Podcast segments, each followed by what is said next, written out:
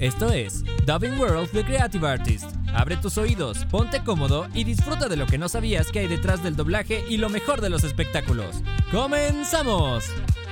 Hola amigos, bienvenidos a esta nueva emisión de Dubbing World de Creative Artists. Como siempre les tenemos preparado un gran programa con un invitado de primera. Estaremos a cargo de la conducción Jonathan Patrick Medina y mi gran amigo Arturo Dubox. ¿Qué tal amigos? Bienvenidos a un programa más de Dubbing World. Pero antes de iniciar la entrevista, ¿qué tenemos preparado mi querido Arturo?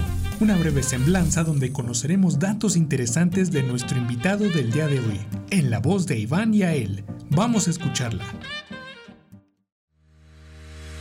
Sergio Leonardi es un locutor y actor de doblaje argentino. Nace un 15 de enero de 1961 en La Roque, Argentina. Realizó estudios en el Instituto Superior de Enseñanza Radiofónica ISER, siendo locutor profesional desde 1987. Ha realizado locuciones comerciales para medios locales, regionales y de Latinoamérica. Narrador de documentales para Discovery Channel, National Geographic, Animal Planet, QTV, Deutsche Welle, entre otros. Ha trabajado en radiodifusoras tales como Radio Mitre, FM 100, Radio Nacional, Radio Horizonte y Radio El Mundo. Como actor de doblaje es conocido por interpretar a Philip el Gobernado en la serie de The Walking Dead. Es la voz oficial de Fantasma en las series animadas actuales de Marvel y el sacerdote Deacon en la película de Drácula de Bram Stoker. En videojuegos es la voz de Soran Lazarevic en la saga de Uncharted, Jason Narville en Killzone 3, Castor en God of War Ascension Wendell Lumos en Ratchet y Clank y Zeus en Killzone Shadowfall. Ha trabajado en estudios de doblaje tales como Gaspa, MAB Doblajistas, Magma Productora, Palmera Record y más. Actualmente también es docente de radio, narrador de documentales y doblaje en Buenos Aires. Definitivamente un actor con una larga trayectoria y el día de hoy nos acompaña aquí en Dubbing World The Creative Artist.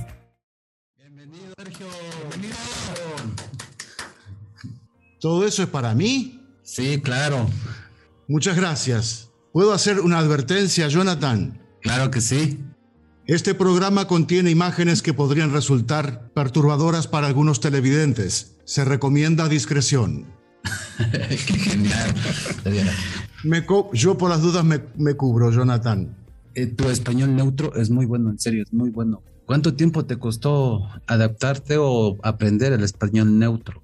Estamos hablando de la prehistoria, Jonathan, del siglo XIX más o menos, porque yo cumplí 60 años en enero de este año y hace más de 30 años que, estoy dando vueltas por los estudios aquí en Buenos Aires y demás, así que yo enseguida que me recibí este, de locutor, empecé a hacer doblajes de comerciales de los spots publicitarios, empecé a hacer doblajes de algunos spots este, publicitarios, de gente que por ahí no tenía buena dicción, etcétera, etcétera. Y paralelamente, este, una de las empresas de doblaje acá, que se llamaba MAB Doblajistas, con ellos empecé a hacer las gráficas de las películas, de las series, gráficas en pantallas, bolos menores, participaciones menores. Y, este, y bueno, y después eh, empezó a... El mercado acá de doblaje con los documentales y demás se puso como una plaza fuerte, afortunadamente y a mí el género de la narración de documentales es algo que me gusta mucho. Así que mm, siempre con la oreja, siempre escuchando a los narradores de las series ya conocidas, así que yo admiro por ahí a narradores que ni siquiera les conozco las caras, los rostros, y siempre tratando de que la próxima narración sea mejor que la de ayer. Oye, Sergio, queremos conocer un poco más de ti. ¿Podrías decirnos qué caminos te llevaron a adentrarte en el mundo de la voz? ¿Cómo surge este sentimiento por la locución y el doblaje? Wow, qué pregunta, cómo, cómo responderla en poco tiempo. Y es un camino, la verdad que es un camino hermoso. Yo siento que soy un bendecido por, por, por el supremo creador de todas las cosas, porque me dio el don, me dio el don de la voz, pero también me dio el don de la escucha, que para cualquier persona que se quiera dedicar a esto hay que estar muy afinado con el oído, porque nosotros siempre trabajamos en función de un otro que nos pide algo. Un director de un comercial, un director de un trabajo de doblaje, un documental, un institucional, un acting de cinco palabras. Entonces, esto de escuchar qué es lo que necesita el otro es muy importante. Entonces, este, bueno, les conté, yo estudié tres años, primero hice dos años en en una universidad cuando comenzaban las carreras de comunicación social en, los, en el año 80, 83.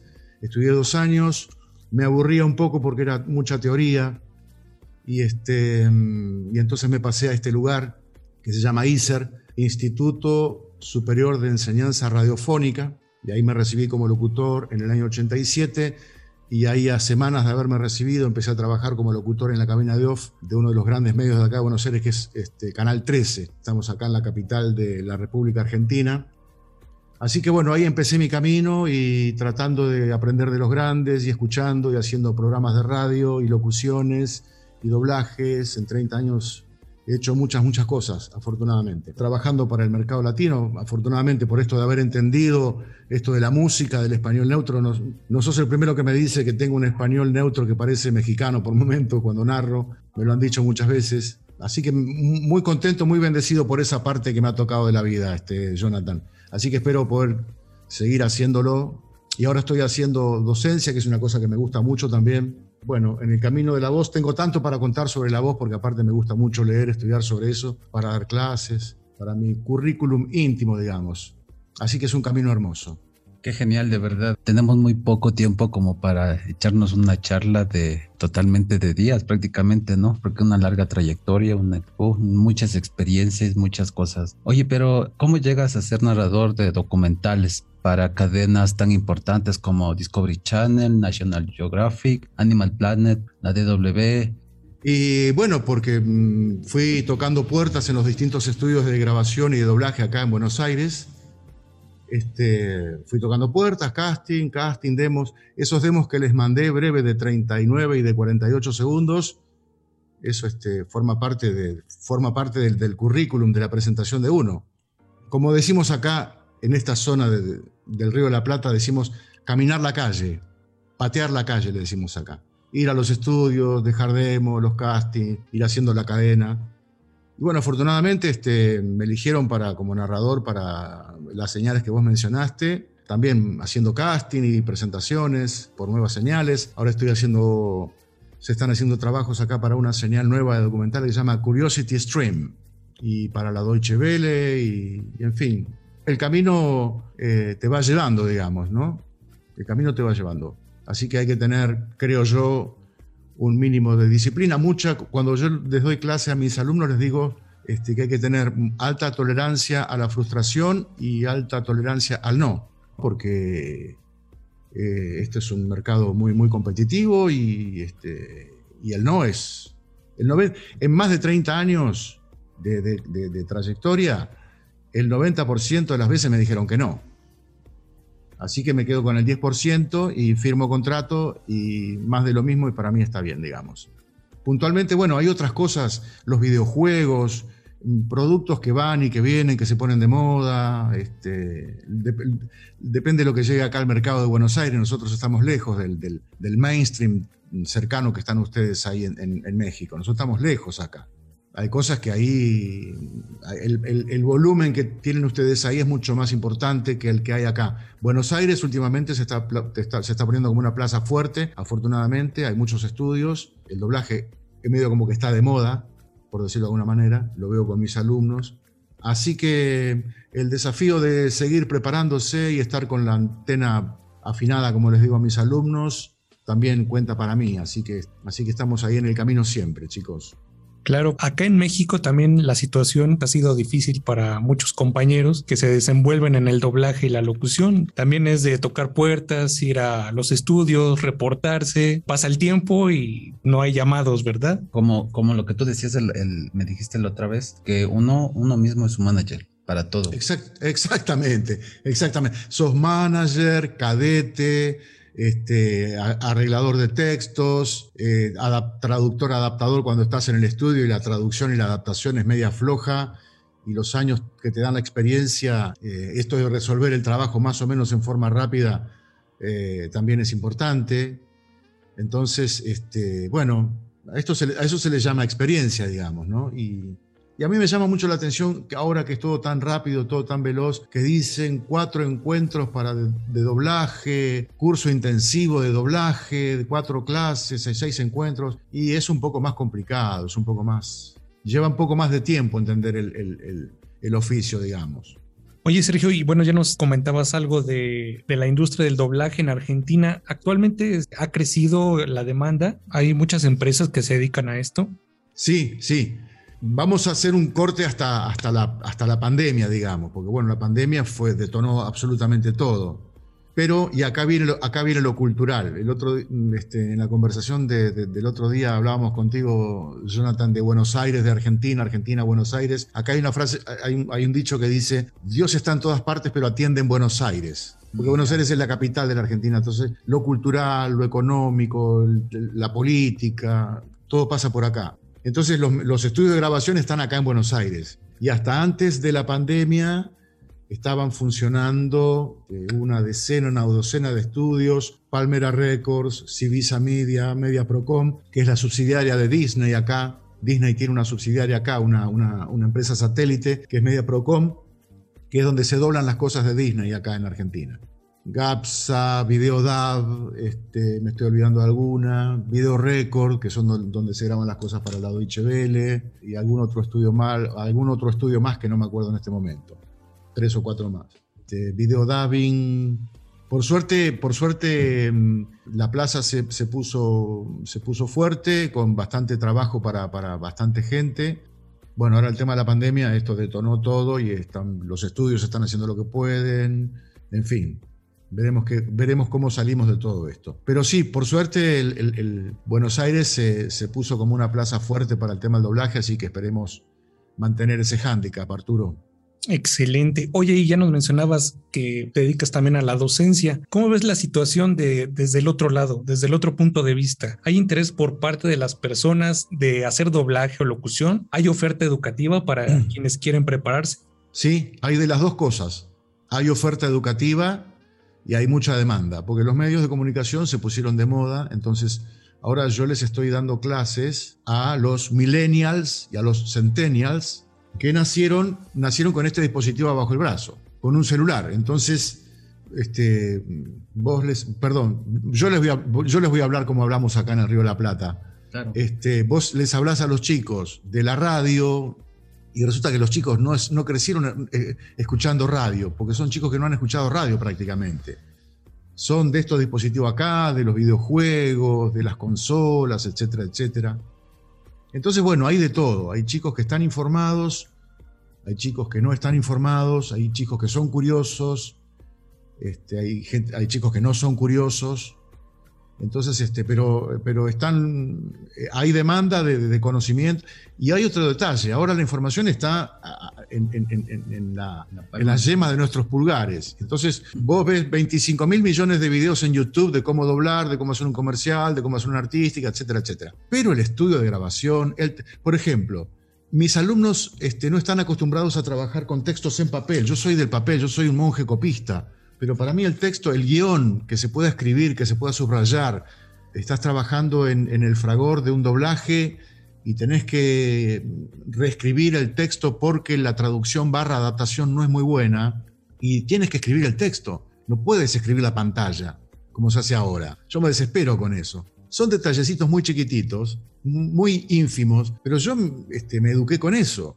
Entonces, este, el, cambio de paradigma desde el punto de vista de la comunicación es tan grande, es tan, este, es tan, abrumador y en tan poco tiempo, es como decimos nosotros acá, los chicos tienen otra cabeza, no sé cómo dicen ahí en México. Nacieron con otra cabeza, están con otra cabeza, con otra información, en otro nivel, pero esta cuestión de la experiencia, del estudio, cierta aceleración y cierta, cierta impaciencia que hay, no se puede formar un actor de doblaje, un locutor en un semestre o en, un año siquiera. Es mucho, mucho este, escuchar, grabar, autocorregir, ser, este, ser sincero con uno mismo. Y eso, bueno, lleva, lleva tiempo, lleva tiempo. Pero bueno, sí, sí, hay tanto... Ahora, bueno, yo me recibí hace más de 30 años como locutor y en ese momento creo que nos recibíamos 100 profesionales por año porque había dos, solamente dos lugares. Este lugar donde estudié yo, Instituto Superior de Enseñanza Radiofónica, y otro instituto privado que era de la comunidad de los salesianos y no sé, nos recibíamos 80 locutores por año y ahora se reciben 400, porque hay más lugares para estudiar, porque hay más demanda, porque los medios también están de moda, etcétera, etcétera. Así que sí, hay, de los dos lados del, mostrador hay interés. Me gusta mucho la, docencia, esto de compartir el, conocimiento con, con, con, los chicos, este, con los alumnos, ir más o menos este, guiando, coacheándolos, porque uno va percibiendo qué, potencial tiene cada uno de ellos. A algunos les gustan más las noticias, otros les gusta más los deportes, otros les gusta más la locución comercial, otros les gusta más el doblaje. Entonces, bueno, ya más o menos en función de lo que voy conociendo de ellos con las sucesivas clases, ya la segunda, tercera, cuarta clase más o menos, eh, ya más o menos voy percibiendo cuál es el perfil de cada uno de ellos. Y entonces voy, los voy coachando en función de eso, digamos. Es muy linda la experiencia, la verdad que, como dice un viejo refrán, uno enseña, dos aprenden. Uno enseña, dos aprenden. No he escuchado. no he escuchado. Sí, con uno que aprenda bien, suficiente, ¿no? Sí, sí, sí, claro, sí, sí, sí, sí. Aparte son tantas cosas para tener en cuenta esto de, bueno, de la disciplina, eh, lo que pasa con el aparato fonador, qué pasa con mi cuerpo, qué pasa con, este, con mi estado de ánimo general. Yo después de, después de egresar del ISER, de este lugar donde estudié, hice talleres de teatro. Esto de caminar el escenario también es muy importante. Así que son muchísimas cosas a tener en cuenta cuando, cuando formás a una persona y está bueno esto de, sentar otra vez el, trasero en una silla y a ver por qué la foniatría dice esto, por qué la fonaudiología dice esto, por qué el diafragma y por qué la glotis y por qué las cuerdas vocales y por qué mis inhibiciones y por qué no puedo decir un trabalenguas. Así que este, la, verdad que la, experiencia es, muy linda, es muy enriquecedora. Y me actualiza con todo el vocabulario que tienen los millennials y los centennials que hablan en otro idioma. Hablan en otro idioma. Hablan en otro idioma. ¿Y, ¿Y tú qué haces? Yo streameo en Twitch, me dice un alumno. ¿Qué haces? Streameo en Twitch. Claro, hay una plataforma que se llama Twitch y hace transmisiones vía stream, pero es todo este vocabulario estoquear, streamear, este, tantas cosas, youtubear, facebookear, instagramear. Sí, ya todo lo verbaliza, ¿no? Sí, sí, sí, sí, claro, exactamente, exactamente. Y aparte, bueno, a mí particularmente me gusta por, por deformación profesional y un poco por, por esto que les conté al principio, que el, supremo creador de todas las cosas me, bendijo con, con, la escucha y con la voz. Y hasta altura del campeonato me gustan mucho este, los juegos de palabras. Siempre estoy jugando con palabras, inventando cosas. Este, es como una especie de divertimento. Me gusta mucho escribir, suelo escribir canciones de vez en cuando. Así que bueno. Ok, si, si nos permites un momento, vamos a un corte y regresamos. Sí, perfecto. Quédense allí, ya continuamos. No te muevas, continuamos con más de Dubbing World de Creative Artists. Camuflaje. Si caminas con mordedores, te confunden con un mordedor. Perfil bajo. Qué inteligente. Debí haberlo asesinado cuando tuve la oportunidad. No volveré a cometer ese error. Oh, usted apriete el gatillo y a ver si sigue con vida. Una compañía de servicios fluviales con base en San Lorenzo, corazón de la actividad portuaria operando en toda la hidrovía. Cuando tu cuerpo se acostumbra a hacer ejercicio, se vuelve demandante. Algunos dicen que es extraterrestre, pero nosotros sabemos que nació en este suelo. ¿Estás buscando soluciones con energía renovable? Coenergy es tu lugar. Empieza la hora Brancamenta. Claro, así es. Y después armamos todos los paquetes y los cargamos en el trineo. El medio. Mutatu es el mensaje. Serigráfica GTR, gráfica textil. Llega un momento en la vida en la que ya estás para tener tu tarjeta HSBC Access Now y ese momento es ahora. Claro, presenta prepago mensual. Proba el nuevo ACE para que tu ropa luzca siempre impecable. Estamos de vuelta. Estás escuchando Dubbing World The Creative Artist con Jonathan Patrick Medina y Arturo Dubox. Entonces regresamos aquí de nuestro corte con Sergio. Tú te has enfrentado a cosas difíciles. Bueno, obvio, aparte de la pandemia, ¿nos puedes comentar alguna, alguna situación muy complicada que hayas pasado en este medio artístico? No, la verdad que es que para mí es todo ganancia, es todo aprendizaje. A mí me gustan mucho las relaciones públicas y lo que les conté antes, esto de patear la calle, de ir a los estudios, llevar los demos, las agencias, etcétera, etcétera. Conocí gente muy buena en el camino, conocí gente muy buena en el camino que me escuchó, que me enseñó cosas que no aprendí en su momento, tuve muy buenos directores. Así que experiencias desagradables, el par de veces que me echaron porque, porque los medios funcionan así o porque yo siempre cuento esto. A mí las ideas se me ocurren una una vez cada tanto. Entonces, este, yo no soy, no, voy por la autopista, no voy por la autopista, este, haciendo la metáfora de la autopista y de, de las calles colectoras donde se va más despacio, a mí me gusta ir por la colectora, a mí la autopista me da vértigo. Por eso me gustan mucho los documentales. Toda esta cuestión de la noticia, del prime time y de la alerta y del ya y ahora mismo y la truculencia y lo policial y lo amarillo y demás, no, no, no me gusta eso. Me gusta más, el trabajo del documental es más relajado, más, más meditado, vamos de vuelta, toma dos, no me gusta, cerrar esta frase, cerrar esta otra, esto es título, esto es narración, bla, bla, bla, bla. Me gusta ese, me gusta ese, ese ritmo, ese tiempo. Oye, Sergio, una pregunta. ¿Tú nos puedes comentar? ¿También les dan libertad para cuando van a hacer documentales cambiar el guion? ¿El cliente les deja cambiar el guion? ¿Les da libertades para hacerlo? ¿O tienen que hacer como manda el cliente y se acabó? No, lo que pasa es que hay, a veces hay que, hay que adaptar sí o sí porque mm, depende del cliente, depende del cliente. Pero, mm, por ejemplo, Deutsche Welle no cambia una coma. En Deutsche Welle no puedes cambiar una coma. Así como te mandan los guiones, así hay que grabarlos. Es muy diferente la forma de, escribir los guiones de, lo, de la gente de la Deutsche Welle que de Discovery o que de National Geographic, por ejemplo. Este, depende del cliente. Y hay veces que tenés que adaptar sí o sí, porque si no, este, o no se entiende, o el traductor barra adaptador hizo cualquier cosa y no condice con la imagen y, y hay que echar mano a la adaptación. O sacar palabras o muchas veces tenés que agregar palabras, sin que pierda el sentido de lo que se está contando, cuál es el, mensaje principal, ¿no? Que sea entendible, que sea verosímil, que sea para las audiencias desde un analfabeto hasta el más alfabetizado. Sí, yo muchas veces he adaptado y, jamás me han, hecho ninguna devolución. Pero en Deutsche Welle, pues ese es el, complicado, podemos decir que... No, no, no, hay que hacer lo que hacen, hay que hacer lo que dicen ellos. sí, sí, sí, sí, sí, sí. No, no, pero tienen una cadena ahí de producción y de control de calidad muy estricto, entonces cuando te llega el guion a la tril ya está, hay que, ya lo hemos, lo hemos probado en alguna oportunidad con este estudio donde voy a grabar, hagamos, digamos lo que dicen ellos, hagamos lo que dicen ellos, así no, no nos, no tenemos dolores de cabeza, digamos. Pero después este, los otros, hay, otros que son más flexibles y ya te digo, este, se adapta ahí sobre el momento, ¿no? Esta frase no entra, no entra, no entra, no entra y hay que achicar y hay que decir algo coloquial, verosímil, entendible, pero en el 50% de tiempo. Como, como en Discovery Channel, en History Channel. Por ejemplo, por ejemplo.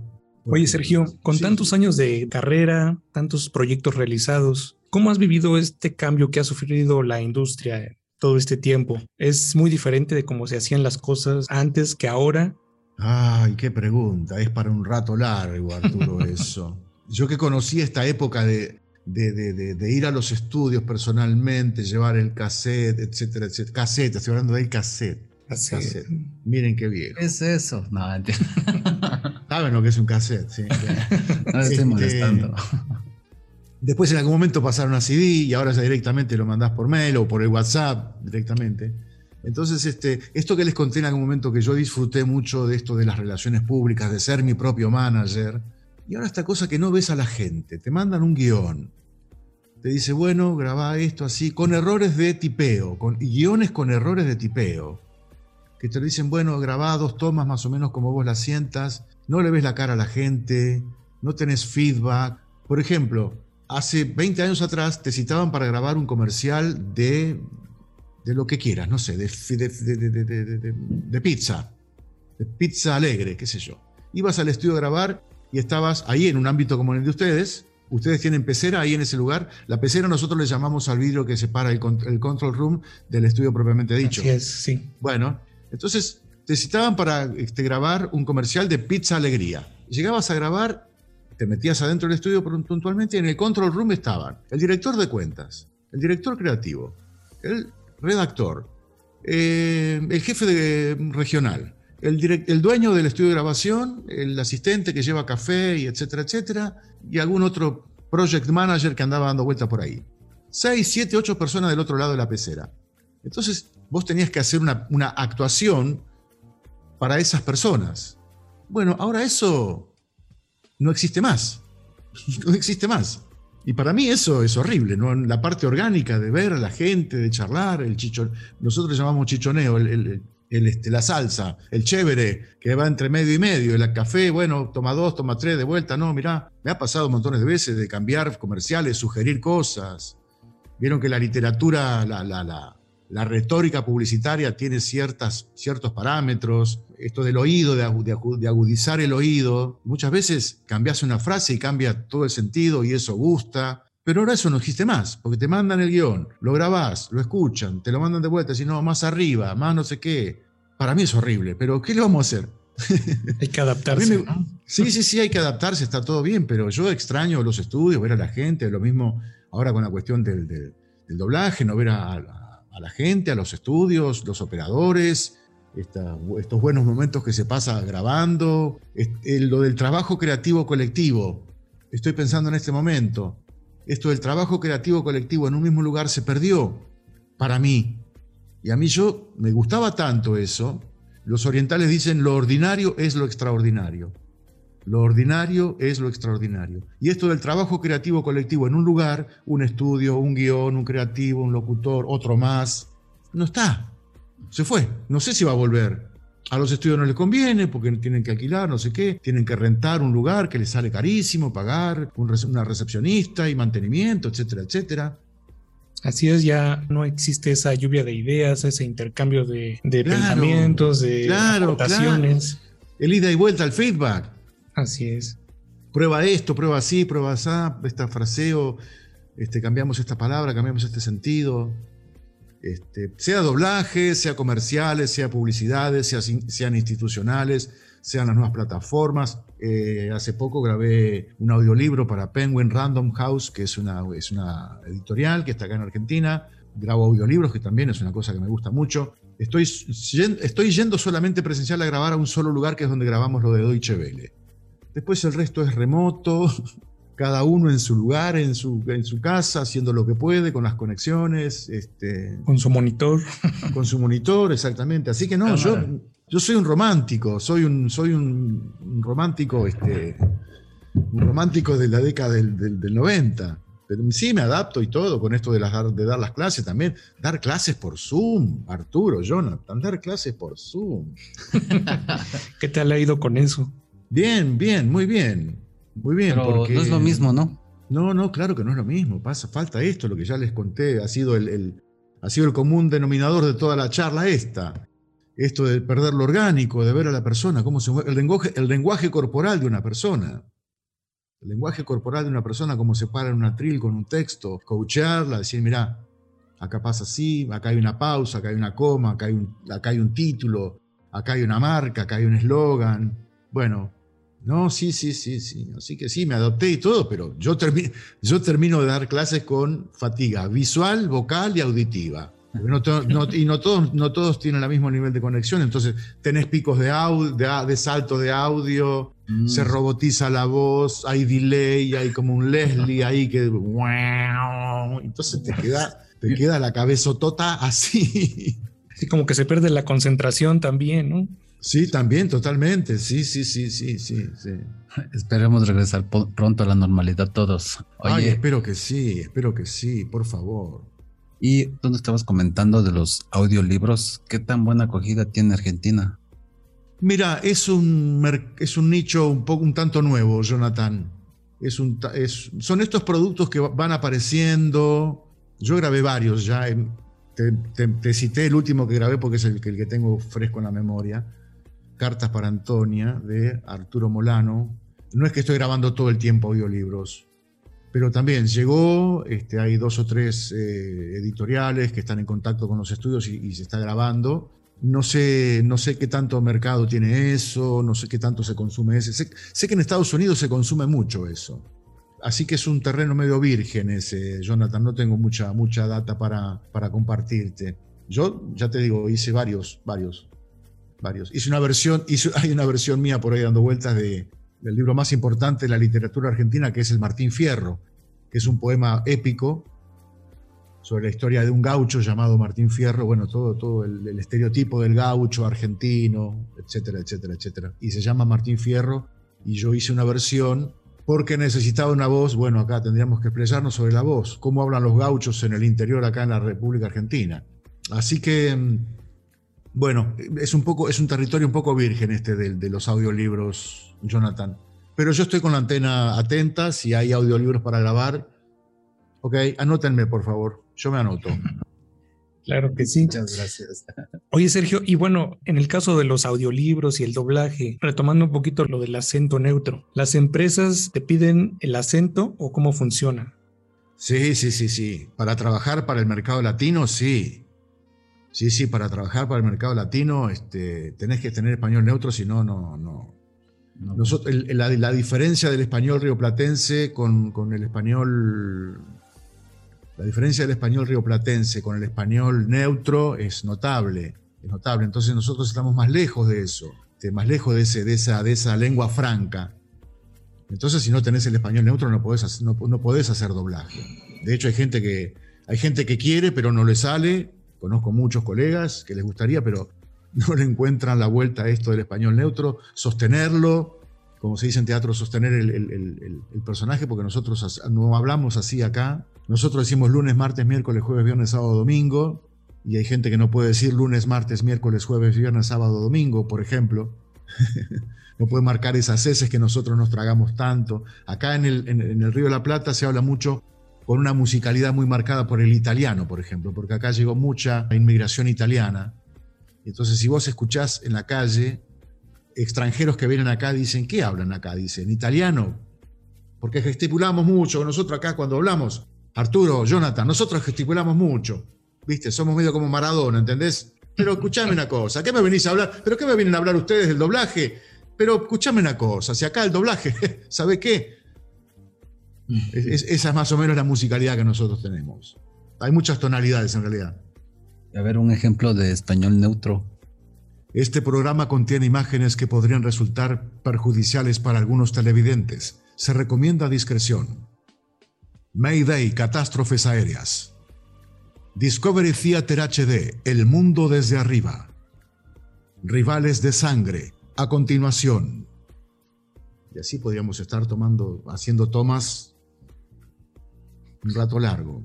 Claro, excelente, se escucha muy bien. ¿De cuánto tiempo te tomó dominar el acento?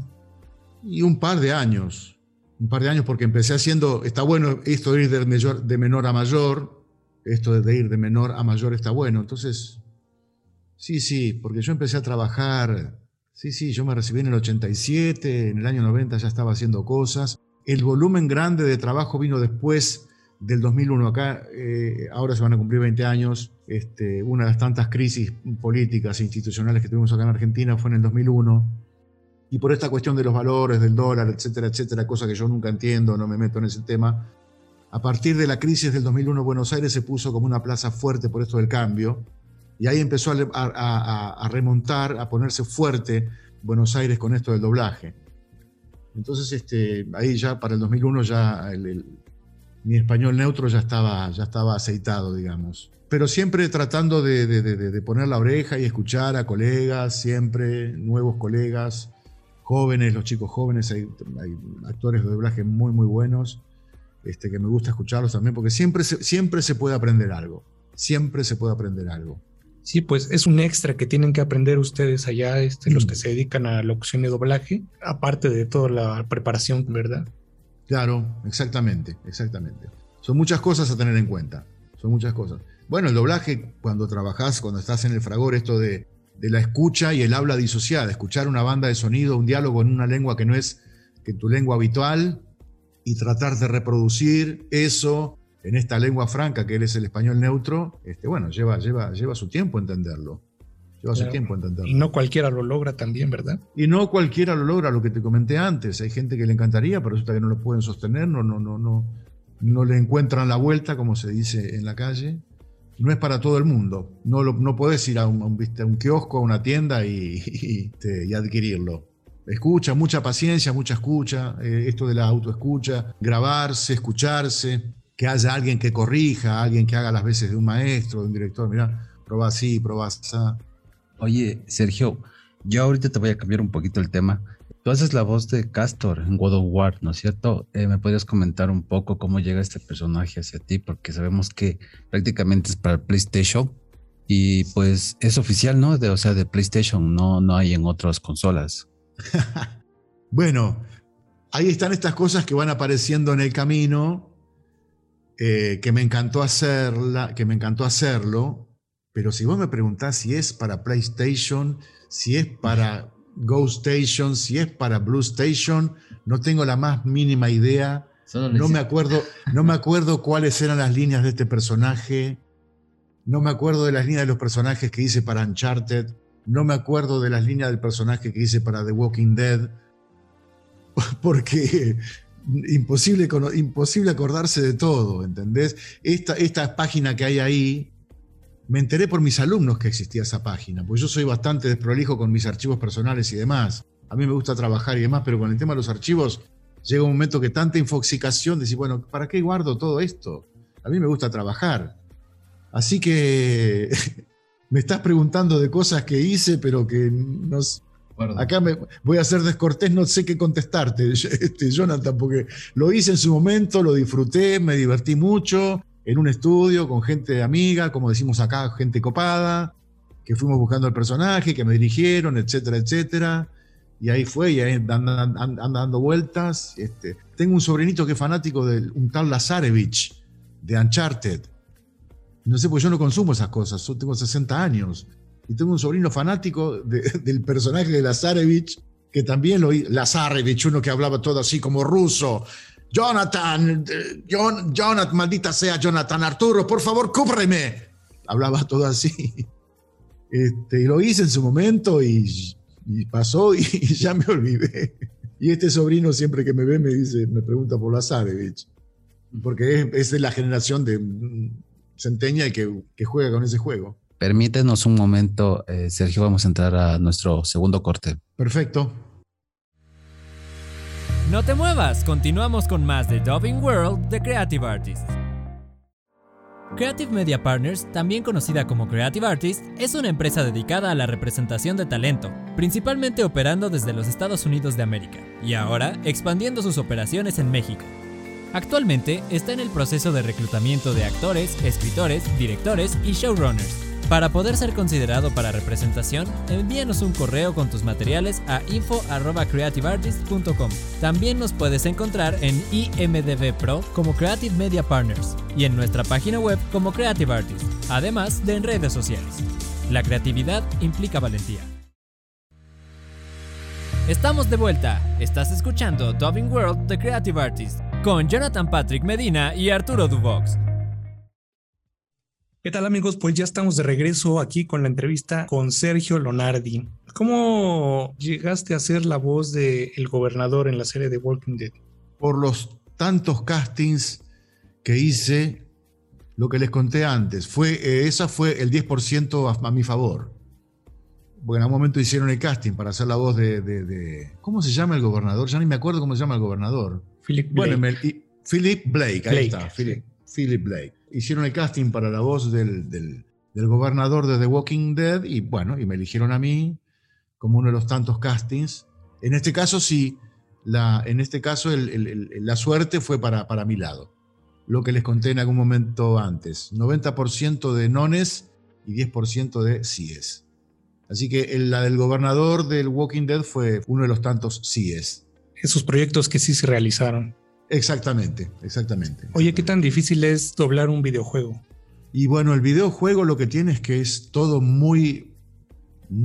Es todo guerra, mucha beligerancia, mucha testosterona, entonces todo acá, todo en la garganta, todo en la glotis. Entonces hay que trabajar, este, hay, que tener una muy buen, hay, hay que tener un muy buen trabajo con, con la coordinación fonorrespiratoria y yo grababa 10 minutos y descansaba 5, grababa 10 minutos y descansaba 5, grababa 10 minutos y descansaba 5, porque si no las cuerdas vocales tenés que tener este, una buena técnica, si no las cuerdas vocales se te rompen, se te rompen muy rápidamente. Muchos agudos, muchos gritos, muchos FX con la voz, y eso te carga todo, toda la parte, la, la, este, garganta, la glotis. Así que, hay que eso es un trabajo que requiere mucho, hay que ponerle el cuerpo. Cuando doy clase también hablo mucho de esto, ponerle el cuerpo a la voz, al texto, sea un, sea un, spot de cinco, de cinco frases, un institucional de media carilla, un doblaje, una narración, etcétera, etcétera. Y en el caso de los videojuegos, estos de, guerra, hay que poner mucho el cuerpo. Entonces este, hay, que, hay que saber administrar la, la, energía de la voz, cómo manejarla, cómo colocarla, cómo ponerla para, no,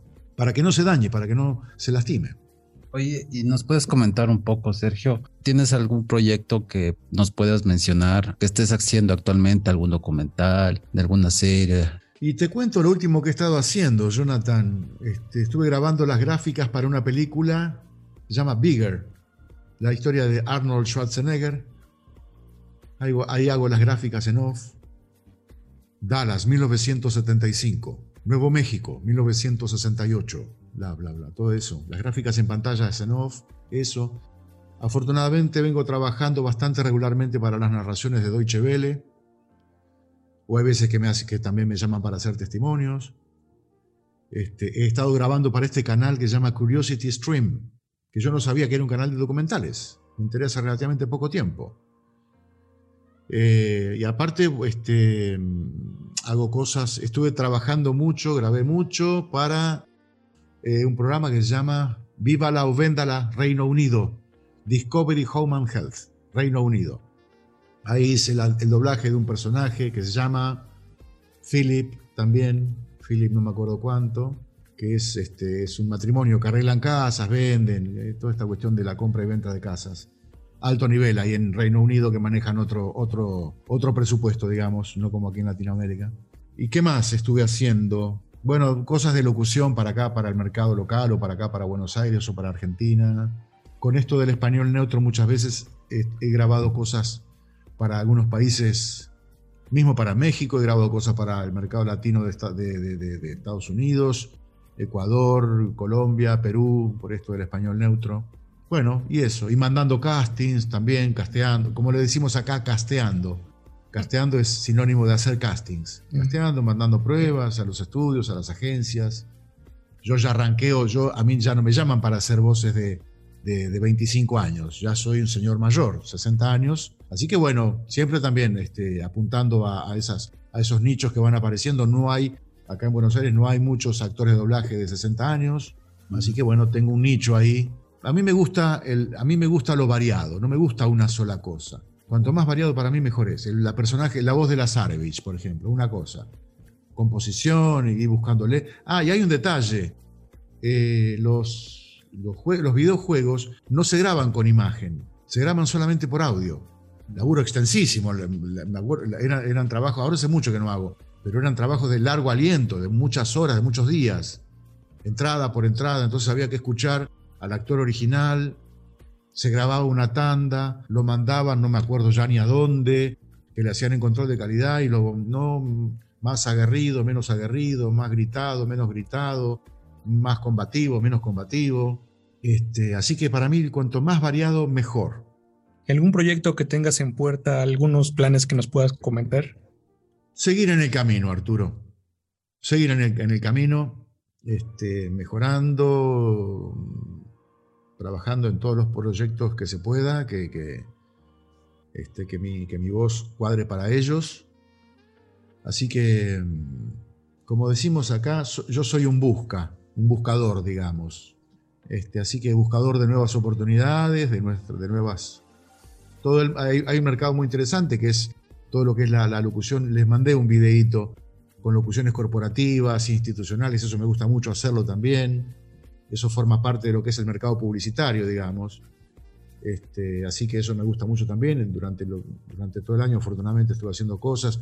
Seguridad industrial, preatendedores, lo que se llama material de difusión restringida, porque son para los nichos específicos de las agencias, de, las, de los productos, el producto que fuere, de alimentos, de seguridad, etcétera, etcétera.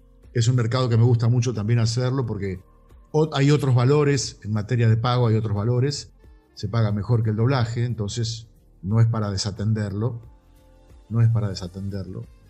Entonces, este, me gusta, y, también participo de muchos proyectos que uno le pone tiempo, ganas, pilotos o proyectos que les llaman, y, este, y por ahí no hay paga, pero bueno, uno va y pone su empeño y su conocimiento y su tiempo y su dedicación y, este, y hay veces que las cosas no salen.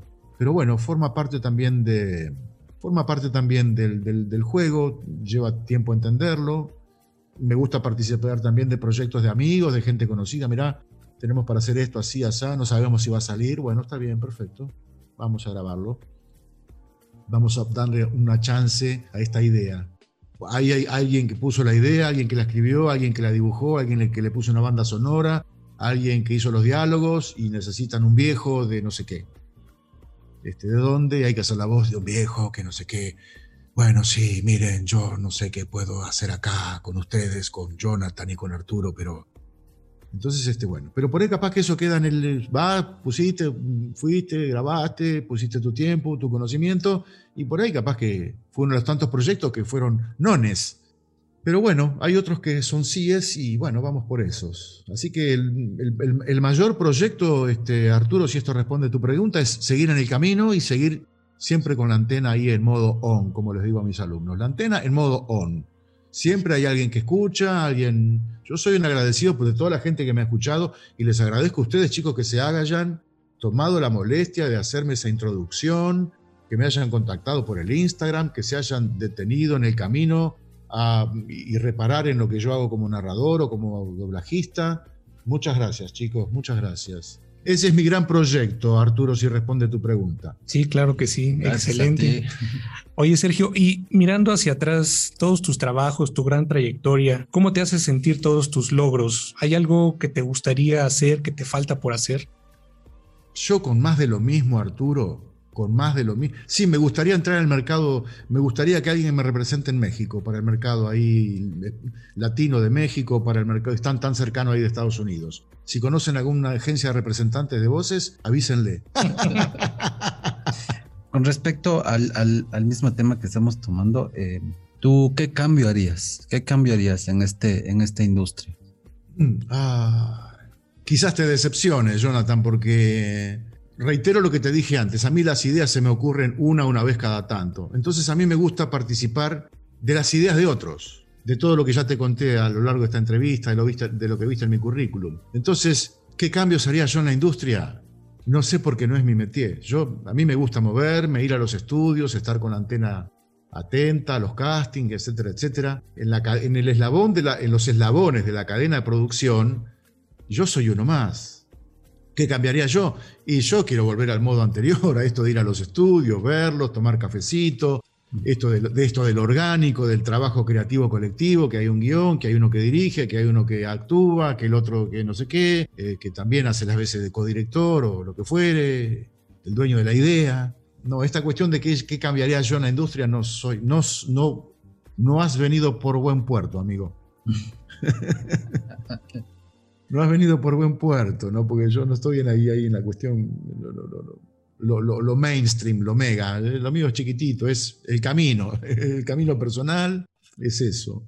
Ok, oye Sergio, para nuestros amigos que nos escuchan y quisieran tomar tus cursos, nos mencionabas que das clases, ¿dónde pueden tomarlos o dónde pueden encontrarte tus redes sociales? Lo que pasa, lo que sucede es que yo estoy dando clases en un lugar, eh, en una institución privada, digamos, soy docente ahí, este, entonces este, esto es un lugar privado, digamos. Yo actualmente no estoy dando clases este, a nivel personal, pero me pueden seguir en Instagram en arroba y en Facebook Sergio Lonardi también. Estoy bastante, bastante activo con la cuestión de las clases y demás. Eh, así que yo doy clases específicamente en este lugar donde los alumnos se inscriben en este lugar, pagan una, una matrícula, etcétera, etcétera. No estoy dando clases a nivel personal, este, no, descarto poder hacerlo, y si alguien quiere seguirme, me puede seguir en arroba Sergio Lonardi en Instagram. Ahí suelo subir videitos de, algunas cosas de trabajo, algunas dudas existenciales también, y algunos fragmentos de, trabajos. Me gustan mucho las comunicaciones, por ahí subo este, un fragmento de una poesía que me gusta mucho, hay veces que subo la tapa de un libro que me gusta mucho, es un poco surtido. Eh, ¿De casualidad tendrás un pequeño fragmento que nos pudieras declamar de una poesía? Ah, me agarraste desprevenido. me agarraste desprevenido. Si sabía, preparaba algo. Amo mi nombre como el perro que me sigue hasta mi casa y este pan que en el trigo alimenta su conciencia, y la noche y el día que en mi cuerpo suceden hasta que el aliento vital haga en mí según su palabra. Qué genial. Muy bien, gracias. Ya estamos a punto de culminar nuestra entrevista del día de hoy. ¿Qué consejo darías a las personas que se quieren adentrar en este mundo? Prepararse. Prepararse, prepararse. Prepararse con buenos maestros. Y reitero esto que, dije antes. Eh, no, no, es no, es un curso intensivo de cuatro clases o de seis clases o de ocho encuentros. Hay que, hay que, hay que tener el, instrumento muy bien afinado. El instrumento es nuestro cuerpo que eso es lo que hago yo con mis alumnos.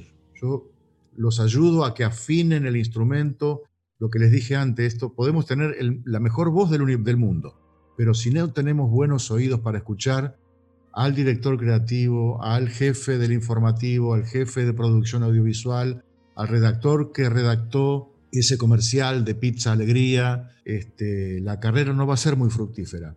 Esto de aprender a eh, afinar el instrumento que es nuestro cuerpo y aprender a escuchar aprender a escuchar y aprender a escucharse a uno mismo, crítica, constructiva, sana. Y, pues yo creo que esto de los maestros, esto yo tuve muy buenos maestros en el camino. Yo tuve al de foniatra, en, cuando estudiaba en, locución, tuvimos al profesor de foniatra, que era el foniatra, acá hay un lugar que se llama el Teatro Colón de Buenos Aires, que es conocido a nivel mundial por la acústica que tiene, por el nivel de los espectáculos. Y yo tuve la suerte de tener de foniatra al doctor que era el foniatra de los cantantes del Colón, Así que cuando yo, cualquier cosa que yo lea relacionado con la voz, cuando coacheo, cuando preparo mis clases y demás, me acuerdo de eso y lo conecto eso con eso espiritualmente. Entonces, eso no está en YouTube, no está en un tutorial en YouTube eso. Entonces, bueno, yo comparto y transmito eso. Bueno, muchas gracias, en verdad, Sergio. Estamos ya culminando el programa del día de hoy, entonces nos despedimos. De verdad, un gustazo haber estado aquí. Muchas gracias por aceptar nuestra entrevista. Pues se despide también mi amigo Arturo. Muchas gracias, Sergio, por habernos acompañado hoy. nos la pasamos muy bien y esperamos que no sea la última vez que estemos platicando. Y sobre todo aprendimos muchas cosas de, con respecto a la industria en, de Argentina. Em, Arturo, Jonathan, el agradecido soy yo por el tiempo que se han tomado de escuchar mis trabajos, de ubicarme, de contactarme por Instagram y de esta charla. Este, el agradecido soy yo por el tiempo, por el interés, porque creo que esto de interesarse por el otro, a propósito de esto de que se está perdiendo lo orgánico, del trabajo creativo colectivo, esto de interesarse por el otro, esto que han hecho ustedes conmigo, así que yo les agradezco enormemente por este tiempo, por el interés de ustedes y bueno, sí, ojalá que sigamos charlando en off entrevista. así que, a sus órdenes por lo que por cualquier inquietud, por lo que pueda llegar a suceder en el camino. Claro, muchísimas gracias. Entonces nos despedimos aquí de Sergio. Igualmente Jonathan, igualmente Arturo, saludos para todos los que vean esto. Buena vida para todos, bendiciones. Igualmente, hasta luego. Hasta luego, Sergio, cuídate mucho. No olvides descargar nuestro podcast. Esto fue Dubbing World de Creative Artists. Te esperamos en nuestra próxima emisión, con más invitados, más noticias y lo último del talento internacional. Una producción de Creative Artists Partners.